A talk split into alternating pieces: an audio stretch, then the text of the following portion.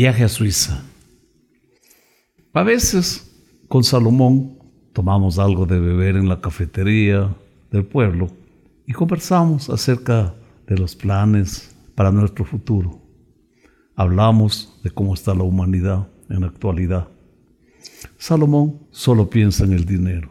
Le brillan los ojos cuando cree acertar en la fórmula que él busca. Y en lo que a mí concierne, delibero sobre el método para encontrar una felicidad perdurable y cómo debemos buscar un sistema para vivir con salud el mayor tiempo posible. El gran inconveniente de tener objetivos diferentes me hace pensar que hasta el mediano plazo debemos terminar nuestros negocios y seguir con los objetivos personales por separado, tratando en lo posible de conservar la amistad. Salomón está de acuerdo con mi idea, organizar un negocio para que funcione a la perfección y después multiplicarlo por 100 o más veces. Por mi parte estoy dispuesto a emprender locales comerciales en sociedad con él. Cuando estén multiplicados por 100 me retiro para que él llegue a la cifra que pueda mientras que yo sigo buscando la felicidad y la longevidad.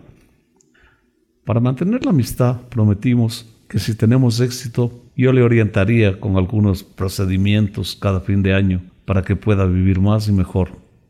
Salomón me entregaría a cambio un local para que inaugure cada año. En casa, mi hija primogénita, Elizabeth, cumplió 15 años y apareció un día con la noticia de que se ha ganado una beca para estudiar en Suiza los siguientes dos años que le faltan para terminar el bachillerato. Quiere que le regale el pasaje a Leipzig para concluir sus estudios en un colegio americano suizo. Me convenció su esfuerzo de superación y acepté. Viajamos a Leipzig, donde conocimos una señora suiza que se comprometió a cuidarla mientras estudiaba. El paisaje del campo en este lugar es verde, luminoso, entre 500 y 600 metros de altura sobre el nivel del mar. Está sobre Aigle, en el valle de Ródano. Leipzig tiene un clima muy soleado, lo cual fue aprovechado a principios del siglo XX con fines médicos. Ahora las vacas pastan con enormes campanas sobre la cabeza para avisar dónde se encuentran y yacen libres en el campo. Me sorprendió el funcionamiento de un tren de cremallera muy antiguo que asciende a través de los viñedos y la existencia de un bosque frondoso con gran cantidad de criaderos de caracoles. Leipzig es conocida por su estación de deportes de invierno, propicia para la práctica de esquí sobre la nieve. Existe una red de senderos, veredas señalizados para practicar paseos y montañismo. Hay una numerosa colonia de habitantes de origen portugués y un número menor de españoles. En varios restaurantes, panaderías y servicios se los puede encontrar. Conviene tener en cuenta este antecedente en caso de dificultad con el idioma. Aprendí rápidamente a contestar en francés algunas de las preguntas que me hacían mis nuevos amigos suizos. No les entendía nada, pero trataba de responder y ellos muy gentilmente asentían magnifique cada vez que escuchaba mi opinión. Regresé a Lesin después de dos años para la graduación de Elizabeth, quien me invitó a almorzar en un pueblo vecino en el distrito de Bebey y fuimos al famoso hotel de Trois Courons.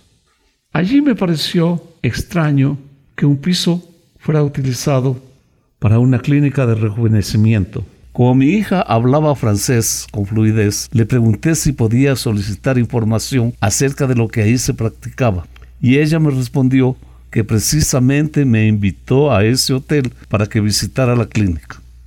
En la recepción del hotel había que llenar un formulario. En pocos minutos llegó una señora muy distinguida y elegante que hablaba perfecto español para explicarme los tratamientos de terapia celular que se hacían para el rejuvenecimiento de la piel y de algunos órganos del cuerpo. Noté que me miraba con insistencia cada cierto tiempo, hasta que finalmente me dijo, Creo que usted, después de un tratamiento nuestro, quedará tan joven como su bella esposa. Sonreí y le expliqué que era mi hija y que a pesar de que teníamos 27 años de diferencia, me consideraba tan joven como ella. La señora enrojeció y luego, sin mostrar preocupación, sonriendo, señaló, parece que me equivoqué. Bebey. Este lugar es el distrito de la comuna suiza del cantón de Baut, capital del distrito de la Riviera Pace, situado en la ribera superior del lago Lehmann. La ciudad es conocida por ser el sitio en que Charles Chaplin se instaló cuando abandonó los Estados Unidos después de ser uno de los personajes más famosos señalados por el gobierno estadounidense por simpatizar con el comunismo.